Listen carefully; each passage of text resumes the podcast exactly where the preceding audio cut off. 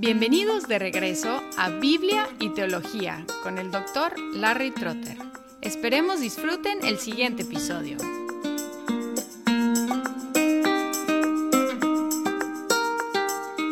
Con el tema de la Cena del Señor terminamos la sección sobre la eclesiología. Igual como en el caso del bautismo, en la cuestión de la Cena del Señor también hay por lo menos cuatro diferentes perspectivas. La perspectiva de la Iglesia Católica Romana, en la cual los sacerdotes reciben la autoridad de ofrecer el sacrificio de la misa, en el cual el pan se convierte en el cuerpo físico de Cristo y el vino en su sangre física. Los sacerdotes representan el sacrificio de Cristo para el perdón de los comulgantes. Así que el pan y el vino se convierten en el cuerpo físico y la sangre física de Cristo.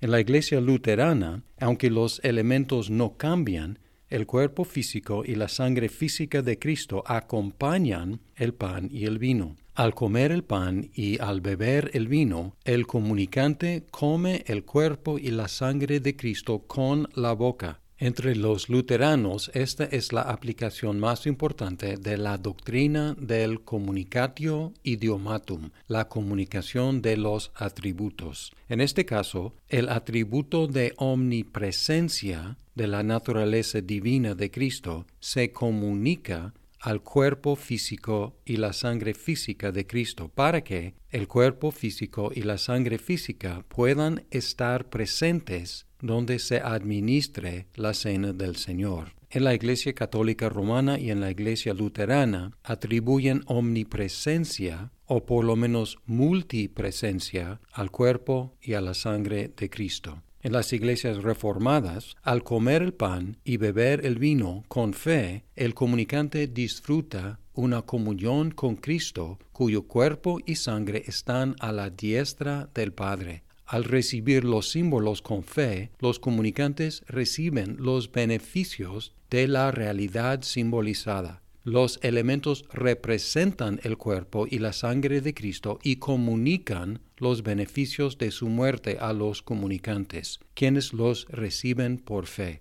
Y la cuarta perspectiva es de muchas iglesias evangélicas. La cena del Señor es nada más que una conmemoración del sacrificio de Cristo, que estimula la fe del participante por medio de la contemplación de la muerte de Cristo. Los elementos simbolizan el cuerpo y la sangre de Cristo. Para resumir, Iglesia Católica, los elementos se convierten en el cuerpo y la sangre de Cristo. Iglesia Luterana, el cuerpo y la sangre acompañan los elementos.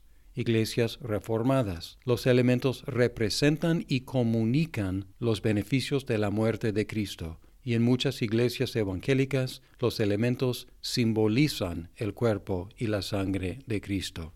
Comparando estas perspectivas, todas admiten que es una conmemoración y tres perspectivas dicen que es más que una mera conmemoración y que Cristo está presente realmente en la cena. Los romanos y los luteranos dicen que está presente físicamente y los reformados, siguiendo a Calvino, decimos que está presente espiritualmente, es decir, por medio de su Espíritu Santo. La declaración de los católicos romanos y los luteranos tiene una dificultad porque en el concilio de Calcedonia hay una prohibición de confundir las dos naturalezas de Cristo y concretamente hablar de un cuerpo físico humano que es omni o multipresente es problemático porque, por definición, un cuerpo humano es unipresente. Es decir, si es un cuerpo real, un cuerpo como los nuestros, el cuerpo de Cristo está en un lugar y según la escritura está a la diestra de Dios.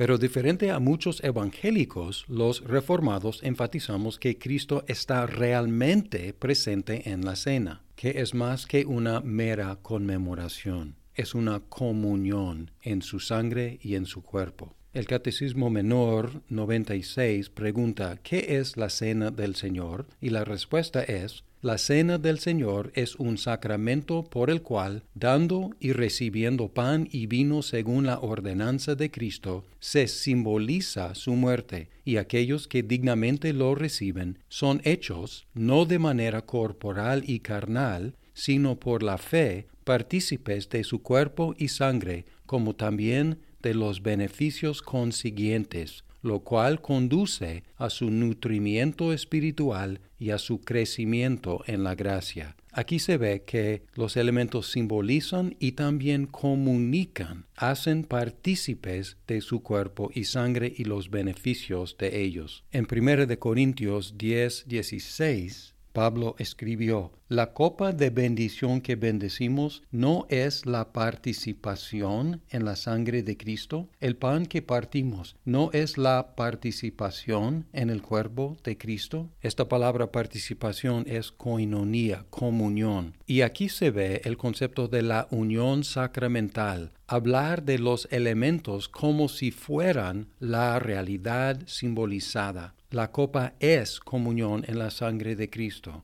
El pan es comunión en el cuerpo de Cristo. Más que una mera conmemoración, es participación en Cristo y en los beneficios de su muerte.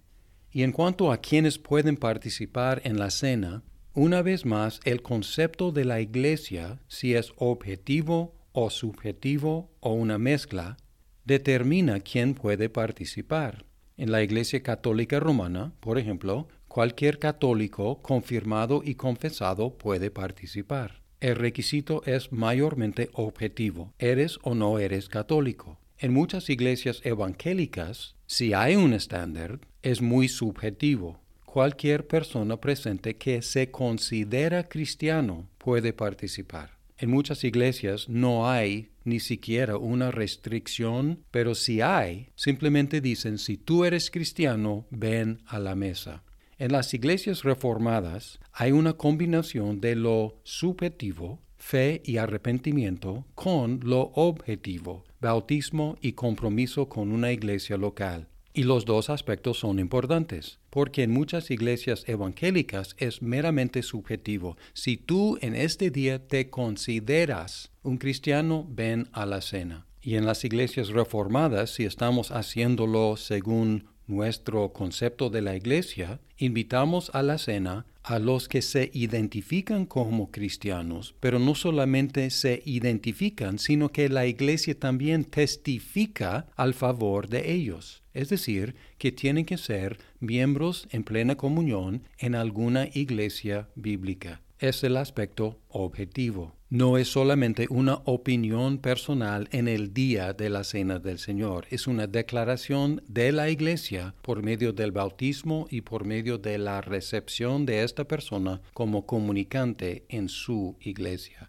Aún así, en la práctica, muchas iglesias reformadas ignoran o no enfatizan la importancia de la membresía en alguna iglesia. En nuestra experiencia en México, al enfatizar tanto lo subjetivo como lo objetivo, funcionaba como un llamado evangelístico porque en la cena del Señor que practicamos cada domingo, el que servía la cena decía algo como, invitamos a esta mesa los que son creyentes en el Señor Jesucristo y miembros en plena comunión en esta u otra iglesia cristiana evangélica. Y luego invitamos a la gente a creer en Cristo y a unirse con la iglesia por medio del bautismo y por ser recibidos como miembros. Y en muchos casos la gente se acercaba diciendo, yo quiero participar en la cena del Señor, ¿qué tengo que hacer? Y nos dio la oportunidad de decirles, cree en el Señor Jesucristo, sé bautizado y sé recibido como miembro en la iglesia. Y varios se convirtieron por estar presente en la cena del Señor y escuchar quiénes pueden y quiénes no pueden participar. En cuanto a la frecuencia de la cena del Señor, el Nuevo Testamento indica que la Cena del Señor era parte regular de las reuniones cristianas. En Hechos 2.42 dice, y se dedicaban continuamente a las enseñanzas de los apóstoles, a la comunión, al partimiento del pan y a la oración. y probablemente aquí el partimiento de pan es la cena del Señor.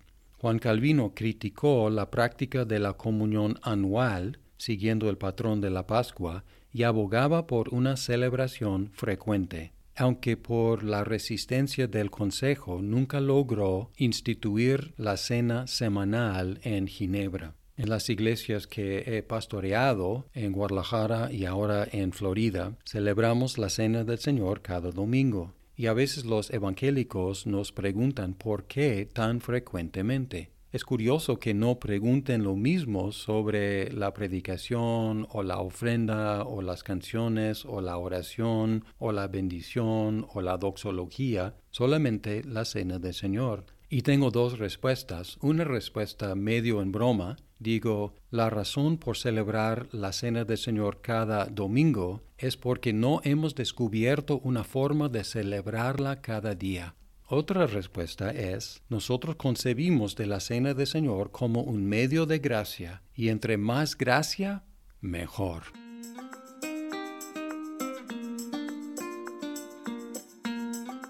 Muchas gracias por escuchar este episodio. Si estás disfrutando Biblia y teología, por favor compártelo con tus amigos. Hasta pronto.